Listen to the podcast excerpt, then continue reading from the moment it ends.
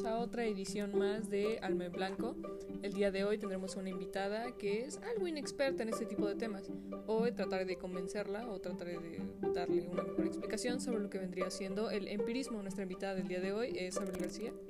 Eh, hola, pues sí, básicamente no tengo pues grandes conocimientos sobre el empirismo, únicamente pues alguna, algunas ideas que te daban en la escuela cuando éramos pequeños de que pues es basado en la experiencia y así, pero pues fuera de eso la verdad es que desconozco mucho sobre el tema, pero estoy muy emocionada por saber qué son las cosas que puedo aprender el día de hoy.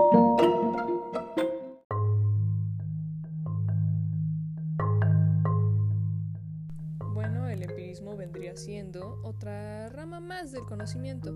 Esta rama nos explica que todo alrededor se ha basado con experiencias. No podemos tener conocimiento alguno si no nos basamos en una experiencia. Las experiencias forman todo lo que conocemos actualmente porque si no haces se basa en la prueba y error. Si no tienes un error tocando el fuego o algo, no vas a saber que quemas. Si no te caes de la bicicleta, no vas a saber que de esa forma te lastimas. Si no te resbalas con el agua, no vas a saber que la misma agua te puede provocar que te resbales. O sea, pero entonces el empirismo te está diciendo que no hay ninguna otra manera de obtener conocimiento más que con la experiencia. O sea, ¿es eso? Se basaría prácticamente en eso, porque al contrario de lo que nos vendría diciendo el racionalismo de que hay conocimientos que uno tiene o que todo se basa en cosas establecidas como la matemática o algo, el empirismo nos dice que no hay conocimiento más allá de lo que es la experiencia. Bueno, eh, hablando sobre el video específicamente que me enviaste, hubo una parte que me llamó la atención en la que pues yo lo relacioné como que muchas de las cosas que nosotros pensamos o muchas de las cosas que nosotros sentimos de alguna manera están relacionadas con experiencias que hemos tenido en el pasado. Eso es algo en lo que pues yo siento que estoy muy de acuerdo. Nosotros vamos formando nuestro criterio, nuestras opiniones con base en cosas que pues fuimos aprendiendo en el pasado.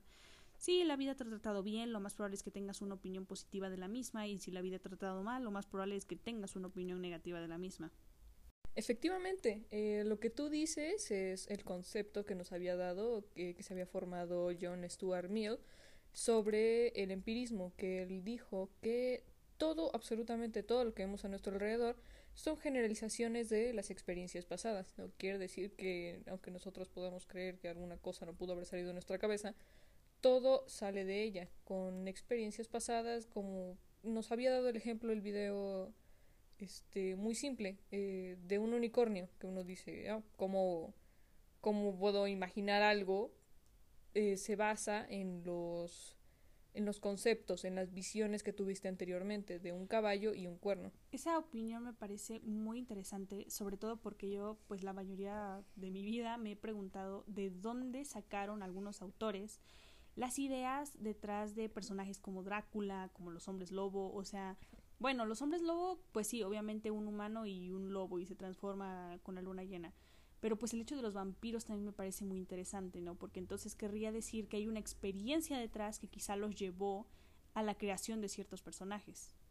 Efectivamente, creo que esto se podría explicar de una mejor manera con lo que nos había dicho David Hume o lo que dijo David Hume sobre la, el empirismo que dividía en impresiones e ideas siendo las impresiones, todo lo que sentimos, las sensaciones que vivimos y las ideas como las representaciones de las mismas con base en la memoria y en algunos casos la fantasía. Creo que es más o menos a lo que te querías referir, ¿no? Sí, pues probablemente en este tipo de casos se hizo mucho énfasis en la fantasía, pero pues sí me gustaría como saber de dónde sacaron los autores esas ideas, ¿no? Es una es un concepto que me parece bastante interesante. Bueno, entonces igualmente mm, tocaremos más a fondo este tema en para los usuarios premium de nuestra ok, si quieres decido yo, no pasa nada.